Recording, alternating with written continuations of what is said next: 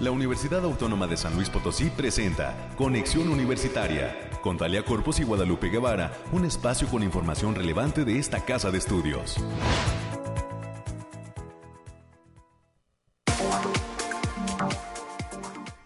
Muy buenos días a todas las personas que siguen con atención las transmisiones de Conexión Universitaria. Soy Talia Corpus, estamos iniciando la semana. Hoy es 18 de julio del año 2022 y pues les agradezco que se encuentren aquí en la sintonía de las frecuencias de Casa Radio Universidad. Eh, nos pueden escuchar en el 88.5 de FM, 1190 de AM en San Luis Potosí, capital y área conurbada, así como en el 91.9 Fusión en Matehuala. Eh, gracias a todo el público que está pendiente de este ejercicio de comunicación de la Universidad Autónoma de San Luis Potosí y también a quienes lo hacen de manera diferida, escuchando el podcast que de lunes a viernes se difunde a través de nuestro canal en la plataforma de Spotify. Ahí en la USLP se quedan eh, pues eh, los eh, testigos de este espacio de conexión universitaria. Bienvenidas y bienvenidos. esperemos que sea un excelente inicio de semana para todos aquí en la comunidad USLP hay eh, pues mucho trabajo por realizar porque es nuestra última semana de labores previo al periodo vacacional de verano. Ya nos estamos preparando para hacer esta pausa en las labores que se eh, tendrá lugar la última semana de julio y la primera semana de agosto para después regresar y preparar todo rumbo al arranque del nuevo ciclo escolar. Por cierto, para quienes pertenecen a nuestra comunidad USLP, les invito a revisar el calendario de la institución. Ya se encuentra disponible en la página de Facebook. Así nos encuentra Universidad Autónoma de San Luis Potosí. Hay quienes de inmediato dijeron, vamos a ver cómo vienen los puentes, ¿verdad?, de este ciclo escolar. Pero, eh, pues lo importante también es tener en cuenta cuándo son los exámenes, cuándo hay que presentar DUI, cuándo hay que hacer entregas y obtener y más bien lograr un muy buen rendimiento escolar. Además, claro, la emoción de los que serán la generación centenario, estos chicos y chicas que ya llevaron a cabo sus procesos de inscripción durante la semana anterior y esta semana corresponderá a las y los estudiantes que son ya alumnos regulares, que ellos ya van en otros semestres, no son de nuevo ingreso y eh, pues a ellos les va a corresponder ahora realizar este proceso de inscripción. Por ahí hay todavía algunas personas eh, se preguntaban si había prórroga para el pago de eh, lo que es eh, pues nuestra inscripción de nuevo ingreso y no, el día 15 fue el último día para poder hacer esta erogación del pago del semestre. 9 de la mañana ya con 5 minutos le cuento a usted lo que tenemos preparado para esta emisión. En punto de las 9.20 le voy a dar la información del Diplomado en Servicios Bibliotecarios especializados en investigación, para lo cual eh, tendré la oportunidad de platicar con la doctora Julia Margarita Martínez Saldaña. Ella es docente de la Facultad de Ciencias de la Información y además coordinadora de este evento. A las nueve y media nos enlazamos hasta posgrado de Derecho de nuestra institución porque el maestro Paulo Magaña nos va a compartir la información del diplomado Prevención de Lavado de Dinero, Anticorrupción y FinTech. Él es coordinador de este evento. Y en los temas culturales, hoy tendré también la oportunidad de dialogar con el doctor Juan Pablo Meneses, docente de la Coordinación Académica en Arte, quien nos viene a compartir cuáles son los resultados de la residencia artística que realizó en Belgrado, Serbia. Con ello daremos forma a nuestro programa, además de las secciones de costumbre que usted ya conoce. Eh, revisaremos el clima, las noticias universitarias con la licenciada América Reyes, que ya está en cabina. Tendremos información nacional y nuestra pequeña dosis de ciencia para concluir con Conexión Universitaria. Recuerde además que recibo sus sugerencias y comentarios a través de la línea telefónica. Se puede comunicar al 444 8 26 13 47 o 48 son los números directos a la cabina. Agradezco hoy el apoyo de nuestro productor, el ingeniero Efraín Ochoa, quien ya nos acompaña y tenemos una nueva operadora de cabina, ¿verdad? Hoy en un alias La China, mejor conocida como La China, quien nos está brindando su apoyo en esta transmisión de conexión. 9 de la mañana ya con 7 minutos. Comenzamos.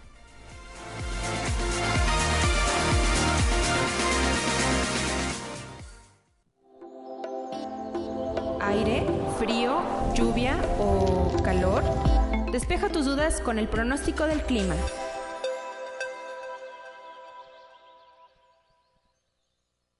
Sí. Voy a la línea telefónica donde ya se encuentra Alejandrina Dalemese para ofrecernos el reporte del clima. Muy buenos días, saludos hasta el Bariclim UASLP. ¿Cómo estás, Alejandrina? Talia, muy buen día. Aquí con gusto, eh, saludándote en este arranque de inicio de semana. El pronóstico lo traigo del 18 al 19 de julio.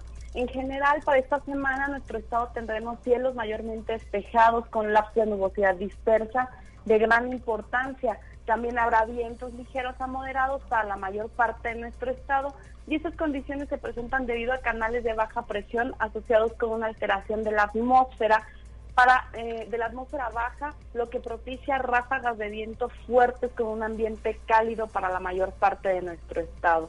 Ahora desglosándolo por zona, en el altiplano potosino estarán con temperaturas máximas de 33 grados centígrados y mínimas de 15 cielos medio nublados con espacios de sol de importancia. Se prevén vientos ligeros de 10 kilómetros por hora y posibles ráfagas que pueden superar los 20 kilómetros por hora. Y en la zona media tendrán temperaturas máximas de 36 grados centígrados y mínimas de 19. Cielos mayormente nublados con espacios de sol de importancia. Se esperan vientos de 10 kilómetros por hora y posibles ráfagas que pueden llegar a superar los 20 kilómetros por hora. No se descartan eventos aislados de lloviznas eh, sobre todo en zonas de la sierra, sobre todo para este lunes. Y en la Huasteca Potosina estarán con temperaturas máximas de 37 grados centígrados y mínimas de 26. Cielos mayormente nublados con espacios de sol de importancia. Vientos ligeros de 10 kilómetros por hora con posibles ráfagas que pueden sobrepasar los 20 kilómetros por hora. No se descartan eventos de lloviznas aisladas, sobre todo en zonas de la sierra. Y en la capital potosina se presentarán temperaturas máximas de 29 grados centígrados y mínimas de 13. Cielos mayormente nublados con espacios de sol de importancia.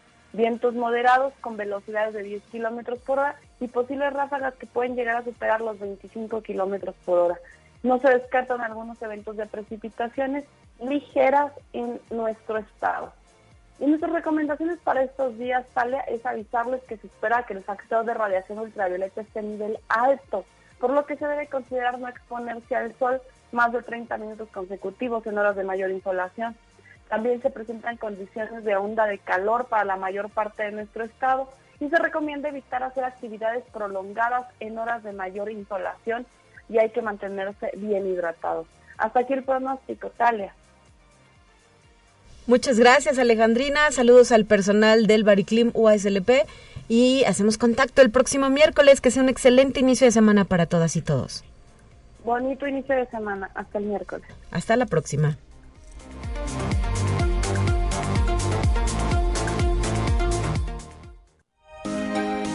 Escucha un resumen de Noticias Universitarias. La licenciada América Reyes ya está puesta y dispuesta a traernos toda la información relevante de lo que pasa en nuestra universidad. ¿Cómo estás, América? Buenos días. Hola, Talia. Muy buenos días para ti, para quienes nos sintonizan a través de las diferentes frecuencias. Pues estamos iniciando semanita y también cuenta regresiva para el segundo periodo vacacional de esta casa de estudios. Mientras tanto, échale ganillas, échale ganillas, por favor. Deje sus pendientes eh, listos, que no haya nada. Y si está desayunando, provechito. Buen provecho, ¿verdad? y si va manejando también con mucha precaución, por favor. Ah, eh, a propósito de esto, América, me gustaría hacer un comentario. Pude apreciar un poco menos de tráfico, ¿no? En la ciudad capital. Me parece que se nota que ya los chicos y chicas del sistema básico salieron de vacaciones y en consecuencia también algunos padres de familia que están eh, pues gozando de este periodo. No por ello debemos dejar eh, de bajar la guardia, no por ello debemos bajar la guardia más bien, porque sabemos que las cifras de contagios de COVID-19 están pues muy altas en el estado de San Luis Potosí capital y por ello pues hay que hacer este exhorto, este llamado a que usemos principalmente y sobre todo el cubrebocas. Así es, adiós, gracias, sí, el tráfico ya está más fluidito, ya está más fluidito, pero no por eso deje de cuidarse, de lavarse las manitas, pero lo más importante de evitar lugares aglomerados. Hay muchas aglomeraciones. No vaya al súper a comprar un litro de leche y unas papas y va toda la familia también. y además en quincena hay más gente. Eh, no, sí, pero lo malo es que llevan así como que a toda la, para ver qué quiere cada quien y no, ya, haga su listita y vaya usted y el que vaya a pagar o quien sea, pero nada más dos personas, porque sí, la verdad sí, en el súper sí se ha visto mucho eso, ese tipo de, de situaciones, así que cuídese mucho, por favor. Y si me permites, hay que recordar a los padres de familia que este 18 de julio desde las 9 de la mañana, hace 10 minutos que inició, y hasta las 4 de la tarde, se aplica la primera dosis de vacuna Pfizer para niñas y niños de 12 a 17 años. En esta ocasión, el punto de vacunación son las instalaciones del Hospital Militar Coronel Ontañón 153 en el barrio de San Sebastián. Y de la misma forma deben presentar su hoja de registro ante el portal del gobierno federal en la página de mivacuna.salud.gov.mx y un CURP actualizado para eh, que les apliquen el inmunológico. Muy importante, por favor, lleven a sus niñas y a sus niños a vacunar contra COVID-19 porque, como ya se ha dicho, pues en este momento son parte de la población vulnerable ya que no habían recibido ninguna vacuna de ningún tipo. Así es, así que acuda, por favor. Es un solo un piquetito y les y, esto va a disminuir un poco todo el nivel de, de contagios que se han venido presentando en las últimas semanas. Y bien, mientras tanto vamos a darle la información. La Universidad Autónoma de San Luis Potosí, a través del Consejo Directivo Universitario, llevó a cabo la elección del director de la Unidad Académica Multidisciplinaria Zona Media, el doctor Héctor López Gama, quien va a sustituir al maestro Fernando Cervantes Rivera, quien dejó el cargo por jubilación. El periodo de duración de la dirección en la Zona Media es hasta el próximo 2024 y pues enhorabuena para el doctor Héctor López y también le mandamos muchos saludos al maestro Fernando Cervantes ya por haber concluido su periodo laboral dentro de la institución. Y ojalá pronto podamos tener esta oportunidad de diálogo con el nuevo director de la Unidad Académica Zona Media, nuestro campus Río Verde, lugar donde por cierto anduve este fin de semana y qué maravilla es Río Verde, encantador, su gente además eh, siempre muy, eh, ¿cómo llamarlo? Hospitalaria, ¿verdad? Y pues eh, ahora el nuevo director del campus seguramente tendrá programas, retos y eh, proyectos para realizar en su gestión. Así es, enhorabuena para él. Y en atención a la invitación de la Organización Mundial de la Salud, recibida a través de la Facultad de Medicina, el rector, el doctor Alejandro Javier Cermeño Guerra, visitará las oficinas en la ciudad de Ginebra, en Suiza, con el objetivo de fortalecer la internacionalización de esta casa de estudios como parte de la agenda que desarrollará del 17 al 23 de julio. El rector Cermeño Guerra sostendrá una reunión de trabajo con la doctora María Neira, quien es directora del Departamento de Salud Pública y del Ambiente, así como con la doctora Marie Noel Brundris, que es jefa del Departamento de Medio Ambiente, Clima y Salud, ambas de la Organización Mundial de la Salud. Además, este viaje también será para visitar el Centro Europeo de Investigación Nuclear, donde participan maestros y alumnos del Instituto de Física de la Universidad Autónoma de San Luis Potosí, pues que sea muy fructífera esta, esta reuniones por allá de estos viajes, este viaje del, del señor rector, sobre todo para en beneficio de esta casa de estudios y la Facultad de Enfermería y Nutrición llevó a cabo cursos y talleres de capacitación para 130 parteras y auxiliares de salud, donde se abordaron temas de alcohol y drogas, así como de violencia obstétrica, mismos que fueron impartidos por profesoras y profesores, así como alumnos, el alumnado de la maestría en salud pública. Esta capacitación forma parte de las actividades de la materia de residencia, que forma parte de la maestría en salud pública que se ofrece en la Facultad de Enfermería y Nutrición.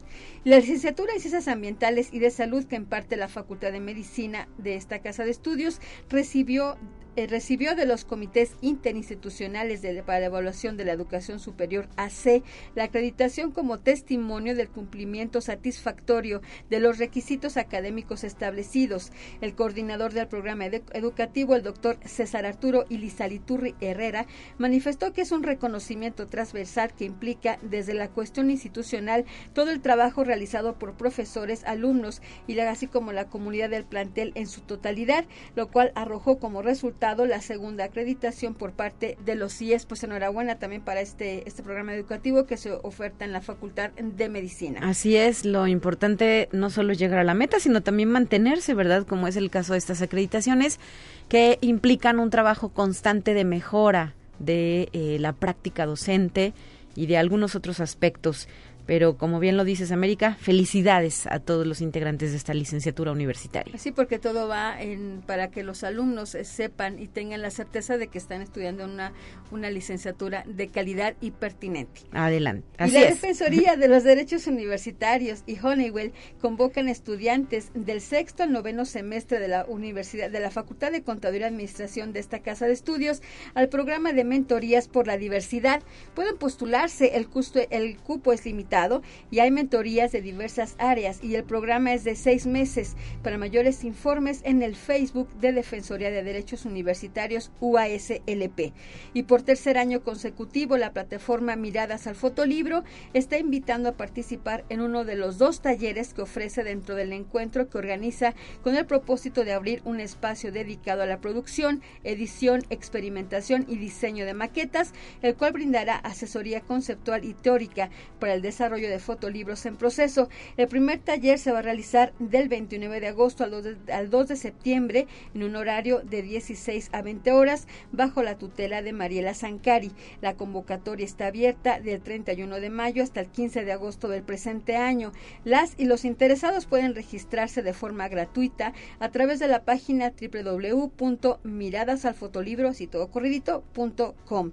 Y la Facultad de Ingeniería está convocando a participar en el certamen Investigador Destacado 2022. Esta convocatoria tiene el propósito de reconocer el trabajo fundamental del personal académico adscrito a aquella entidad académica. La fecha límite de registro es el 12 de agosto del presente año y pueden consultar los requisitos a través de la página https dos puntos diagonal diagonal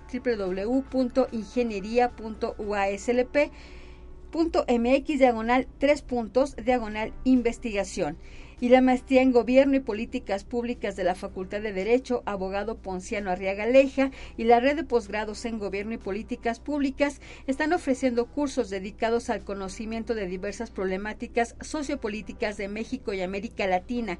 En septiembre estará el curso de Economía Circular, en octubre el curso de Ecosistema de Criminalidad en América Latina y en noviembre el curso Participación Social y Liderazgo. El costo por curso es de 300 pesitos y para mayores informaciones informes e inscripciones pueden mandar un correo a liset.herrera.uaslp.mx y en asuntos y en este vamos a dar este cuestiones dominicales aunque es lunes los avisos dominicales avisos varios. avisos varios. Y la papelería de esta casa de estudios informa que se mantendrá abierta en periodo vacacional en su sucursal centro y la zona universitaria poniente donde en ambas sucursales ofrece hasta un 10% de descuento para trabajadores alumnos y egresados que presenten su credencial.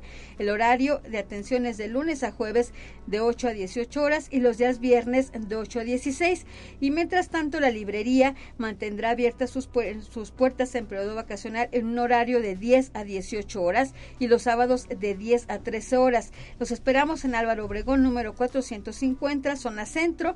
Eh, para, eh, para mayores informes y pedidos pueden marcar el teléfono 4448 26 2300. La extensión es la 1522 y ya saben que también tienen WhatsApp por si no quieren venir hasta acá y todo eso pueden hacer su pedido en el teléfono teléfono 44 46 67 47 44. Pueden seguir las redes sociales en Facebook, busquen Librería de la UASLP y en Twitter Librería UASLP. Y hasta aquí la información, Talia. Excelente, 9 de la mañana ya con 21 minutos. Enseguida el productor nos va a enlazar a nuestra primera invitada esta mañana. Gracias, América. Nos vemos mañana. Bueno, nos escuchamos. Eh, vamos a platicar en unos instantes con la doctora Julia Margarita Martínez Aldaña. Ah, está con nosotros en cabina, excelente. Eh, nuestra invitada de hoy, que nos acompaña desde la Facultad de Ciencias de la Información. Así es que, adelante con la cortinilla.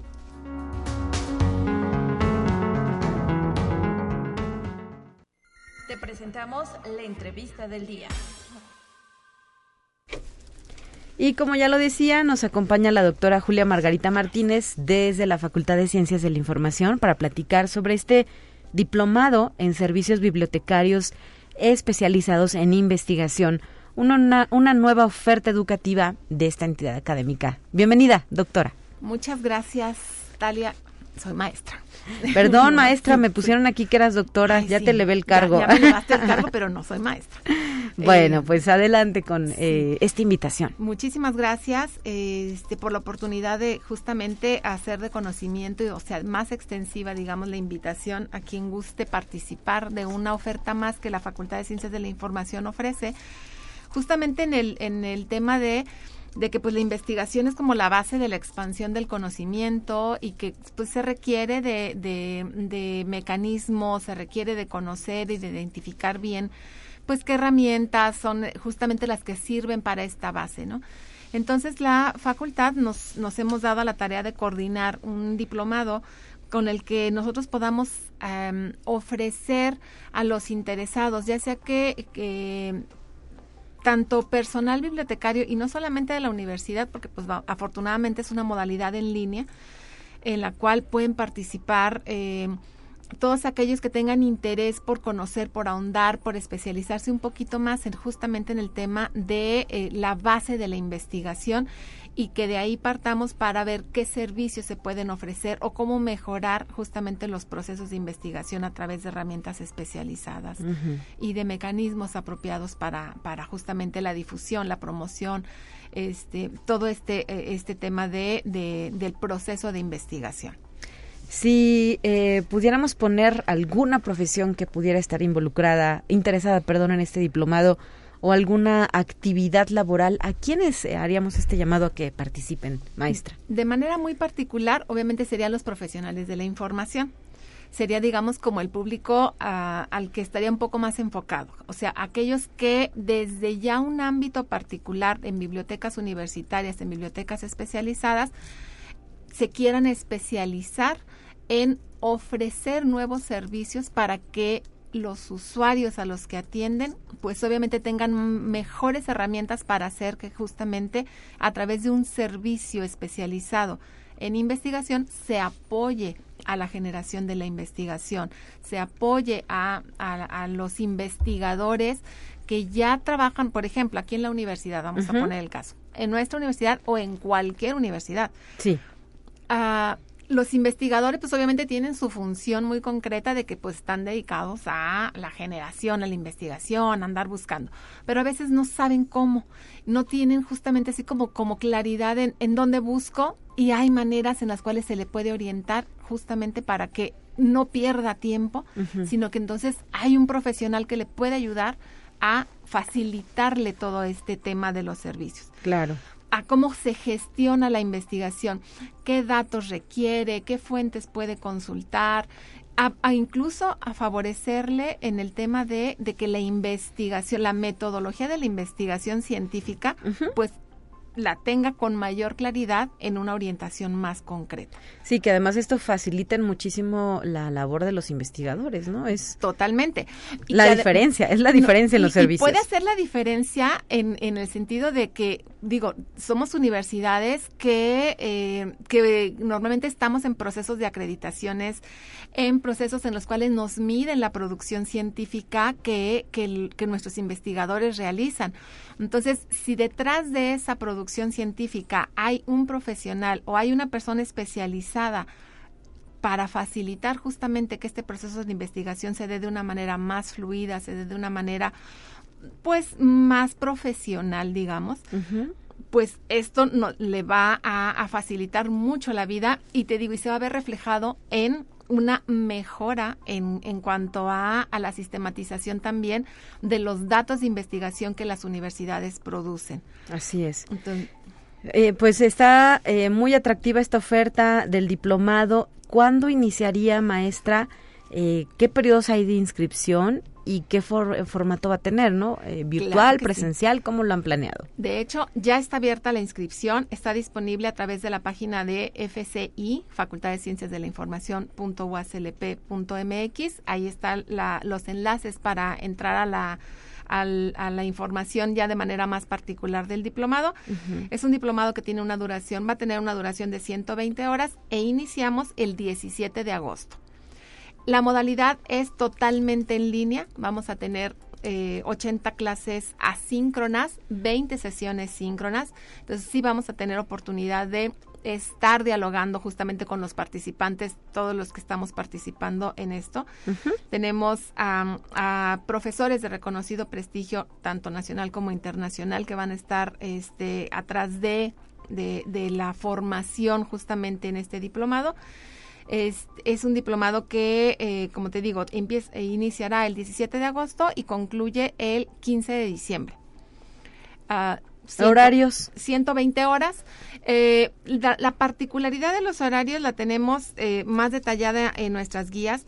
Hay clase, las clases que van a ser síncronas se van a dar los lunes o jueves de 12 a 2 de la tarde y los foros eh, que también son espacios obviamente de intercambio con los con los participantes del, del diplomado. Estos tendrán duración solamente de una hora y que pueden ser o los miércoles o los sábados de 12 a 1 de la tarde que son las clases en las que vamos a tener mayor interacción. Sin que esto implique el que pues no es como que lo van a dejar ahí porque es en línea y ahí háganle como puedan, claro que no, para eso están los tutores, para eso están los profesores detrás de cada módulo. Son seis módulos los que vamos a trabajar en este diplomado con diez temas, todos orientados justamente a, la investigación científica, a los procesos de metodología de la información, de la investigación, a las métricas de producción científica, la producción documental, la, la divulgación científica. Entonces realmente va a tener un impacto, yo creo, este, importante.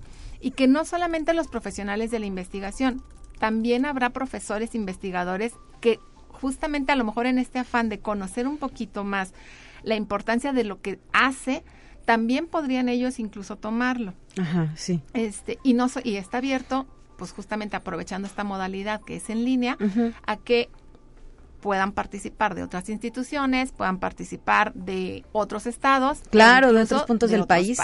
Ah, y de otros países, con habla hispana. Exactamente. pues esta es una gran ventaja, maestra Julia Margarita Martínez Aldaña. ¿A dónde hay que dirigirse si quieren llevar a cabo el registro al diplomado en servicios bibliotecarios especializados en investigación. Nos queda un minuto. Danos página web, teléfono, correo, lo que nos quieras proporcionar. Claro que sí. Eh, en la página de la Facultad de Ciencias de la Información, FCI. ¿Sí? en la página, sí, en la página de la universidad, la página de la Facultad de Ciencias de la Información, fci.uaslp.mx. Está la página directa del diplomado que sería a.uaslp.mx, diagonal diplomado FESI. Ah, mi correo electrónico, juliam, arroba uaslp.mx, ah, en los cuales pues les podemos ampliar, brindar información más detallada eh, con toda confianza y créanme que es una oferta que seguramente vale la pena que quien le apueste por, por, por entrar, pues le va a convenir. Tiene una inversión, sí, es de 6.500 pesos o 320 dólares para quienes fuera de nuestro país quisieran inscribirse, pues este sería el equivalente. Perfecto. Ah, igual las fichas de inscripción, todo está en el sitio web del diplomado. Muy bien, pues muchísimas gracias por traernos este tema a los micrófonos de conexión universitaria y esperemos que sea exitoso. Eso esperamos y con mucho gusto nos seguimos sumando, obviamente, a la excelencia que la universidad siempre le ha distinguido y a la facultad. En nuestros ya casi, casi 100 años de historia, ¿verdad? Entonces, seguimos haciendo historia. Gracias, maestra. Muchas gracias y excelente inicio de semana para ti y para todo el personal de la Facultad de Ciencias de la Información. Hasta la próxima. Hasta la próxima. Muchas gracias. 9 de la mañana ya con 30 minutos. Tenemos esta pausa. Volvemos con más.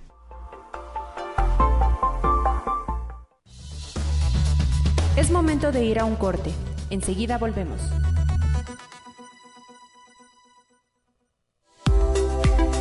Continuamos en conexión. Volvemos con más temas. Te presentamos la entrevista del día. Así es, continuamos con la segunda entrevista de esta mañana, para lo cual el maestro Paulo Magaña Rodríguez se encuentra en la línea telefónica desde el posgrado de nuestra Facultad de Derecho, abogado Ponciano Arriaga Leija. Muy buenos días, maestro, bienvenido. Muy buenos días, Talía. Muchas gracias a Conexión Universitaria para invitar aquí a todas las personas a un diplomado. Así es, ustedes tienen una oferta en este momento que se está divulgando a través de sus redes sociales oficiales. Síganlos en Twitter y en Facebook, posgrado de Derecho USLP.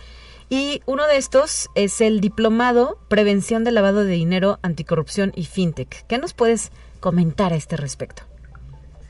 Sí, gracias. Pues bueno, este, estamos invitando a todas las personas para que se inscriban a este diplomado de prevención del lavado de dinero, anticorrupción y fintech. Y bueno, es, es un tema súper importante, Talía, porque hoy en día la, este, la prevención sobre este fenómeno que es el lavado de dinero que tanto afecta a nuestro país, bueno, realmente tiene consecuencias sociales, políticas, financieras y económicas. Realmente México, cada cada cierto tiempo, en cumplimiento de las ciertas recomendaciones que, que le dicen a nuestro país el Grupo de Acción Financiera Internacional, que se conoce como GAFI, le dicen, ¿sabes qué? Tú tienes que hacer una evaluación de riesgos. ¿Para qué? Para que comprendas los riesgos y los puedas prevenir. Entonces se genera cierto marco normativo para el sector financiero y para actividades vulnerables. Entonces, este gran diplomado que se está este, preparando para todas las personas y que inicia ahora el 12 de agosto de 2022, pues es para eso, para que realmente tanto las actividades vulnerables, este, como préstamo, notarios,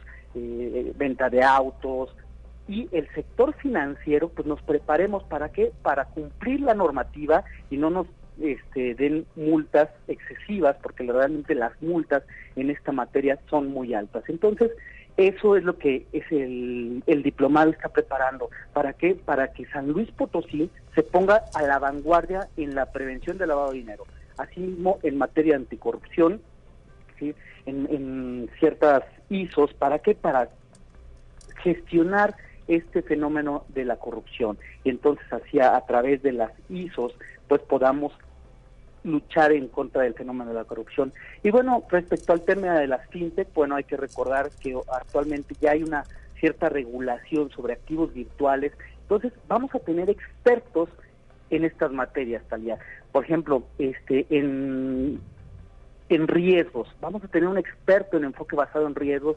¿Para qué? Pues para que podamos identificar su riesgo inherente que tiene la actividad financiera, ¿sí? O la actividad vulnerable este, de la ley PORPI y entonces podamos mitigar estos riesgos. También en el tema de sistemas financieros, pues bueno, viene el ex vicepresidente de la Comisión Nacional Bancaria esencialmente inaugurar este gran diplomado y podamos identificar todo el sistema financiero, desde la supervisión hasta la sanción. Entonces podamos aprovechar estas grandes personalidades que tenemos a nivel nacional ¿Para qué? Pues para que conozcamos y nos, nos sumemos a esta lucha. En temas de actividades vulnerables viene la maestra Angélica Ortiz, quien es la presidenta de la Comisión Nacional de este, de la Comisión del Instituto Mexicano de Contadores Públicos respecto a PLD, sí, prevención del lavado de dinero. En tema de fintech, bueno, tenemos un expositor muy bueno que ha emitido diversos artículos y libros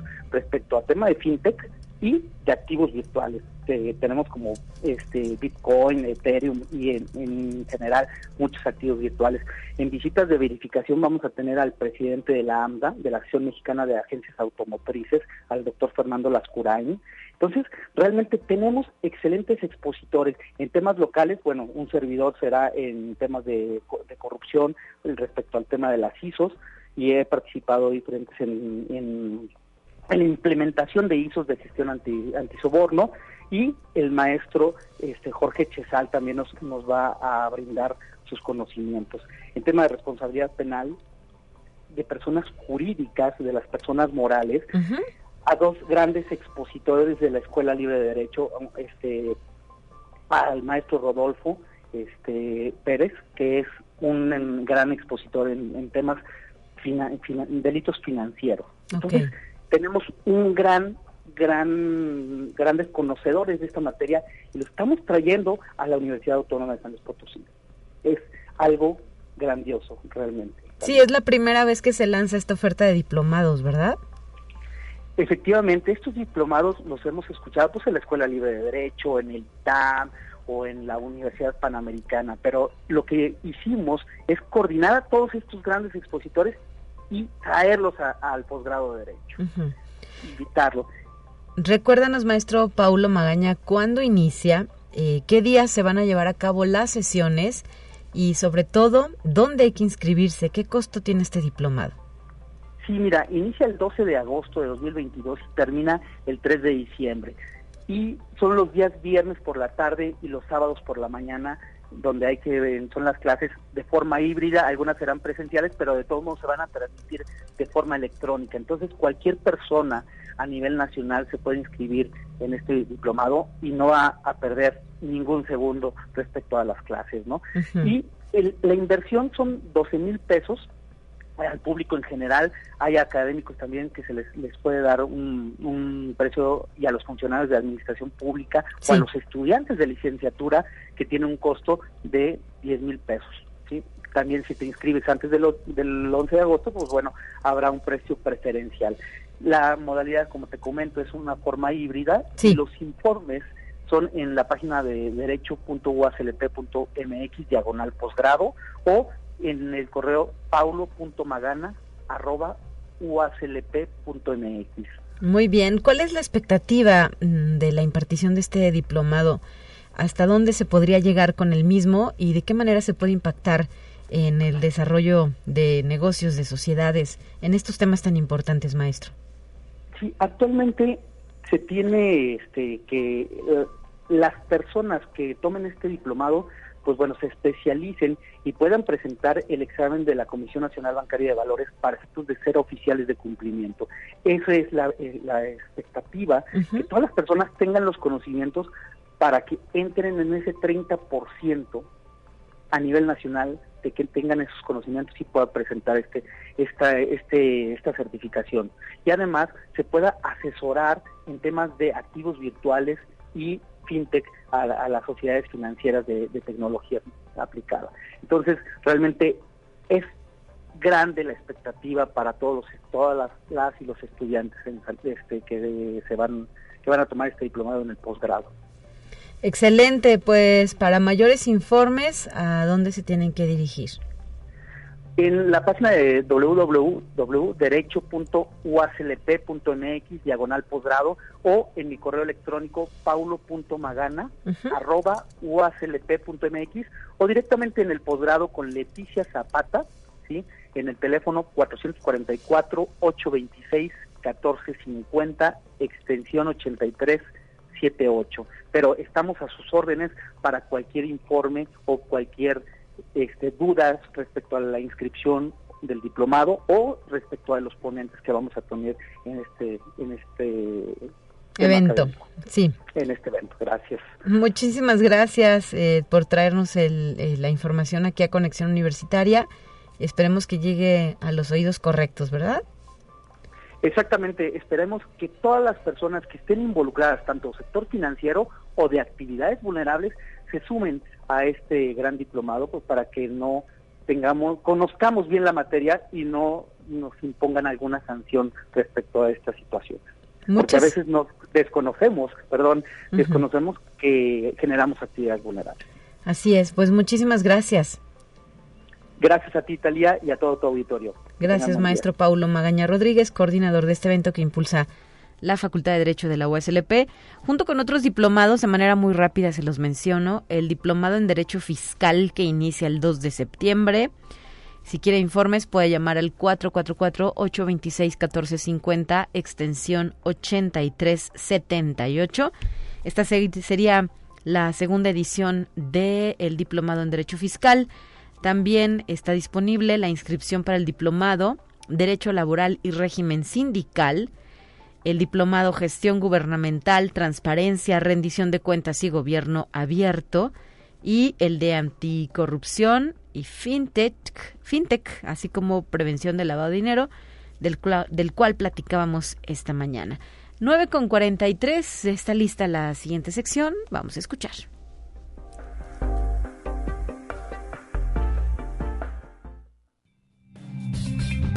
Entérate qué sucede en otras instituciones de educación superior de México.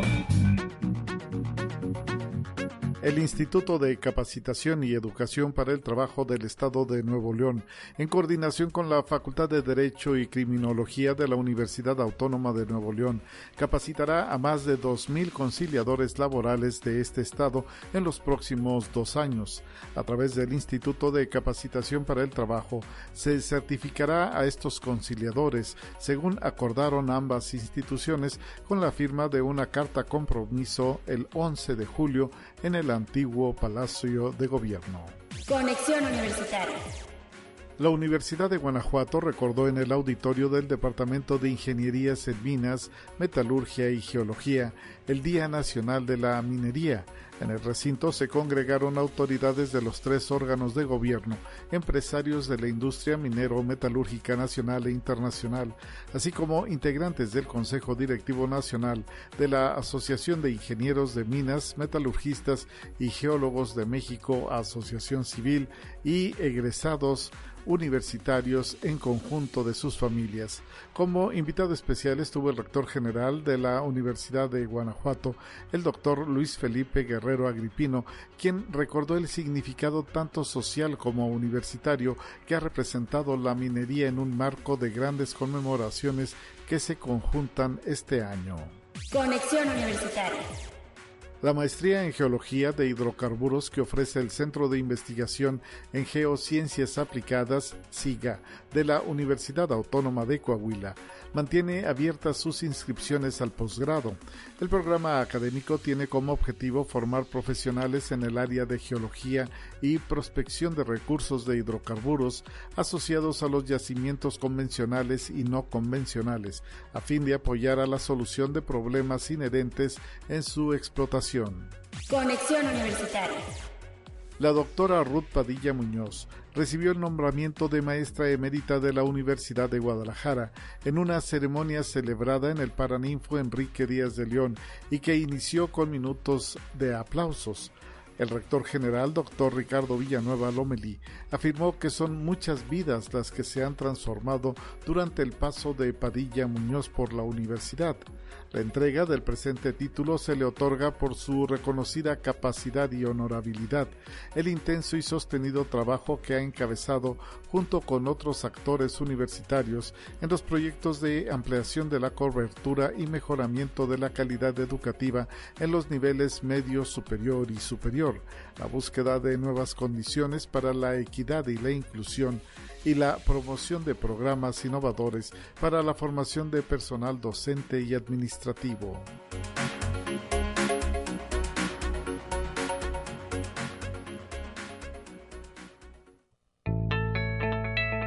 La UNI también es arte y cultura.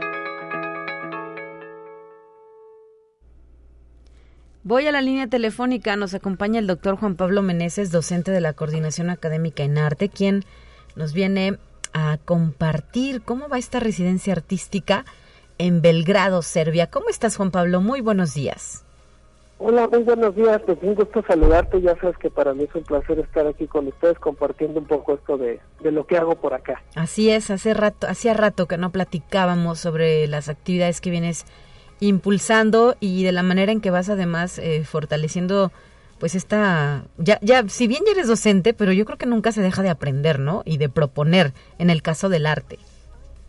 Sí, no, por supuesto, ¿no? Siempre uno va aprendiendo dentro de las aulas de, con los alumnos y también haciendo nuevos proyectos, nunca dejamos de aprender y eso es bastante bonito. Platícanos cómo inició este asunto de la residencia artística en Belgrado, Serbia, qué fue lo que te motivó a tomar el proyecto y pues sobre qué va. Adelante. Pues mira, es un proyecto que ya se iba a realizar antes de antes de, la, de toda esta historia de la pandemia, pero por obvias razones no pude viajar a, la ciudad de Belgrado. Eh, es un proyecto que, lo titulé bilateral, que es un poco la revisión de archivos fotográficos que trabajé en el Museo de Yugoslavia, que está ahí en la capital de Belgrado, Serbia, eh, a través de una residencia artística que se llama eh, Belgrado Air, y es una bueno esta es una organización eh, que, no tiene fines de lucro y bueno la, el objetivo es un poco cuando uno hace una residencia artística pues es abordar algo de la temática del espacio donde uno va y era la intención no de Belgrado ir a esta ciudad, conocer un poco de, algo que me, me, inquieta, me gusta, como es esta historia de la ex Yugoslavia, y es un proyecto de apropiación e intervención de archivos fotográficos. ¿Y eh, qué tipo de archivos consultaste? ¿Qué tipo de imágenes eh, fueron las que encontraste en esta consulta? Pues es que este acervo del museo es bastante grande, tiene eh, como muchas, es muy grande, eh, tiene un gran acervo de, este expresidente Tito de Yugoslavia y una parte del acervo es estas relaciones que hubo entre México y este país. Entonces hay un montón de, archivos de visitas presidenciales tanto en México como allá, como en Belgrado. Eh, sobre todo materiales fotográficos, tienen algunos materiales audiovisuales y en esa época, en los eh, noventas, ochentas, eh, se exportaba un montón de producción audiovisual de México. Esta historia de las telenovelas, las consumían mucho por allá. Entonces es muy, eh, los mexicanos como muy arraigado allá en, Belgrado, en Serbia. Oye, ¿y quiénes te acompañaron en esta aventura? Eh, ¿Quién te estuvo apoyando para desarrollar este proyecto? Pues bueno, fue gente de allá, fue el, curador Rado, Radovan Kusic, que es el curador del Museo de Yugoslavia, eh, también como, digamos, como enlace o como también de esta parte de la residencia, estuvo eh, un artista de Serbia que se llama eh, Gordana Sijic y otro artista también serbio que se llama este Bosko Begovic, que ellos fueron, son los de la residencia y me contactaron con el museo, entonces con estas tres personas hice pues, todo el proyecto. Muy bien, y ya se expuso el resultado de este proyecto de investigación. Sí, justo cuando yo estuve allá en la, en, la residencia, al final de la residencia se expuso en un espacio que se llama Centro 424, que es parte de la un espacio eh, como de exhibición de las residencias artísticas y va a estar expuesto pues el mes de julio. Excelente. ¿Durante cuánto tiempo realizaste la residencia? ¿Cuántas semanas estuviste en la zona?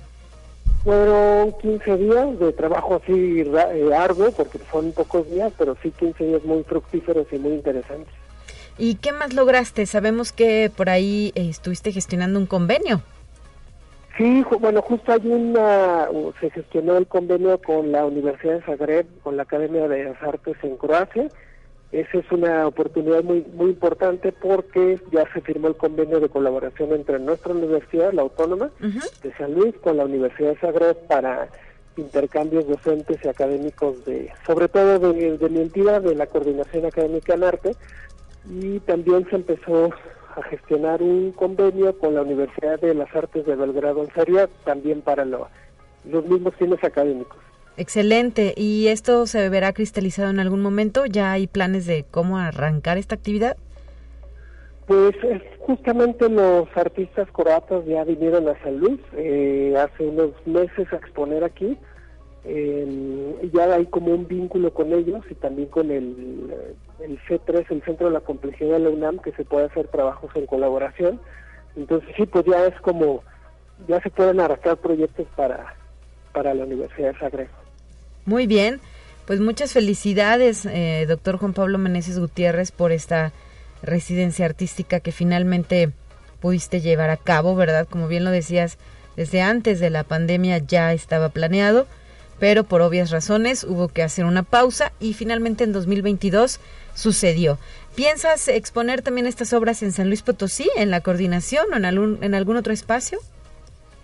Pues bueno, muchas gracias por las felicitaciones y sí, sería bueno, eh, no, tengo todavía planeado ni alguna fecha apartada para exponerlo, pero sí sería interesante que se expusiera también por acá. ¿Y eh, cuántas obras en total realizaste? Es, bueno, son, es una parte fue como una intervención de sitio específico que se hace como hacia afuera de la galería, que, que da la calle las ventanas, y las otras son eh, 15 obras fotográficas ya, este, digamos, ya resultantes de las intervenciones y apropiaciones de archivo. 15 obras. Sí. ¿De qué dimensiones? Pues se expusieron de pequeñas por, eh, por la naturaleza del espacio no es tan grande, pero bueno, también como son archivos que yo tengo digitalizados, se pueden exponer a, más grandes, pero son eh, de 40 por 50 centímetros más o menos. Perfecto, muy bien. Pues muchas felicidades de nueva cuenta y eh, tendrás algo en mente ya para el siguiente semestre que nos quieras adelantar un poco. Pues bueno, yo siempre sigo haciendo proyectos, este, ahora estoy trabajando a, este, a la par este que hice en la residencia, un proyecto que tiene que ver con, con esta historia de los pixeles y el modo de color RGB, que estoy haciendo unas instalaciones con esto, pero todavía es un proyecto a, futuro, todavía quizá en el semestre que entra no se, todavía no se presente. Bueno, pues eh, por lo pronto, eh, gracias por traernos este tema a los micrófonos de conexión universitaria y eh, compártenos para concluir ahora sí un mensaje para todos aquellos eh, jóvenes que fueron admitidos y serán la generación centenario de la licenciatura en arte contemporáneo, porque sabemos que también eres parte de su cuerpo docente.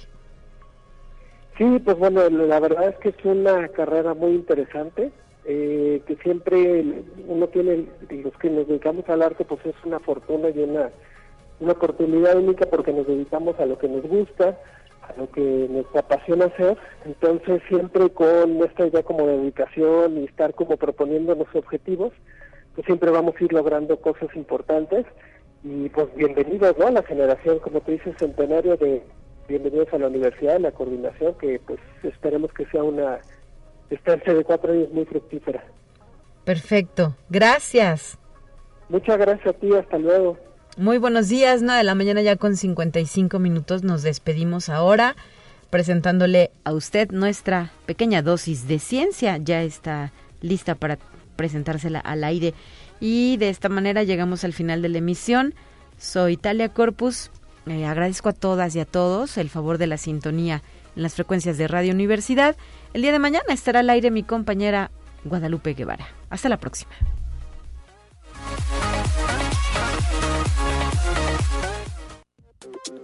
Así avanza la ciencia en el mundo. Descubre investigaciones y hallazgos que hoy son noticia.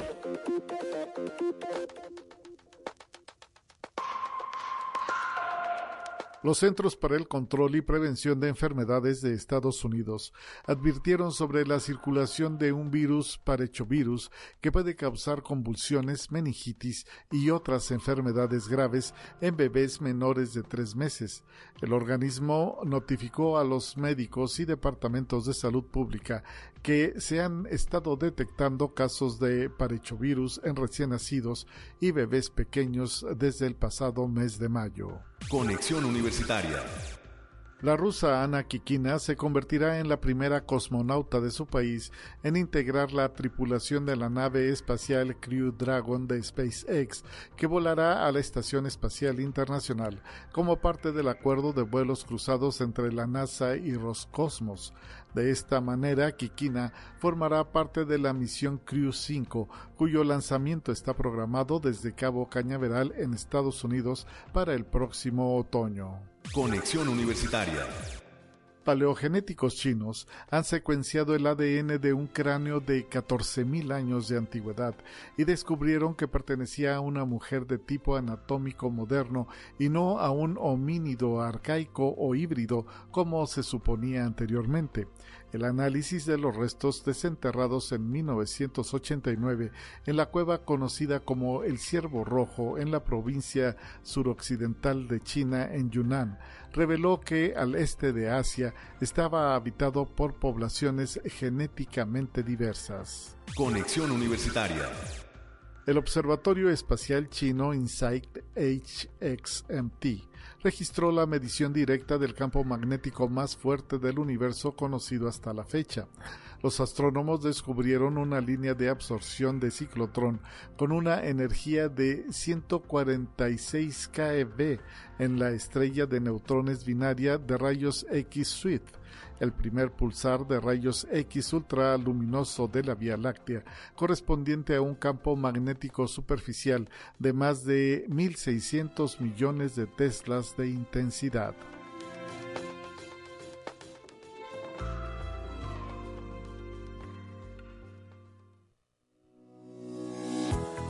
La Universidad Autónoma de San Luis Potosí presentó Conexión Universitaria con Talia Corpus y Guadalupe Guevara. Sintoniza de lunes a viernes de 9 a 10 horas en Radio Universidad 88.5 FM y 1190 AM en San Luis Potosí. En el 91.9 FM con cobertura en el Altiplano Potosino. O en el resto del mundo por el portal www.uaslp.mx y la app UASLP de descarga gratuita.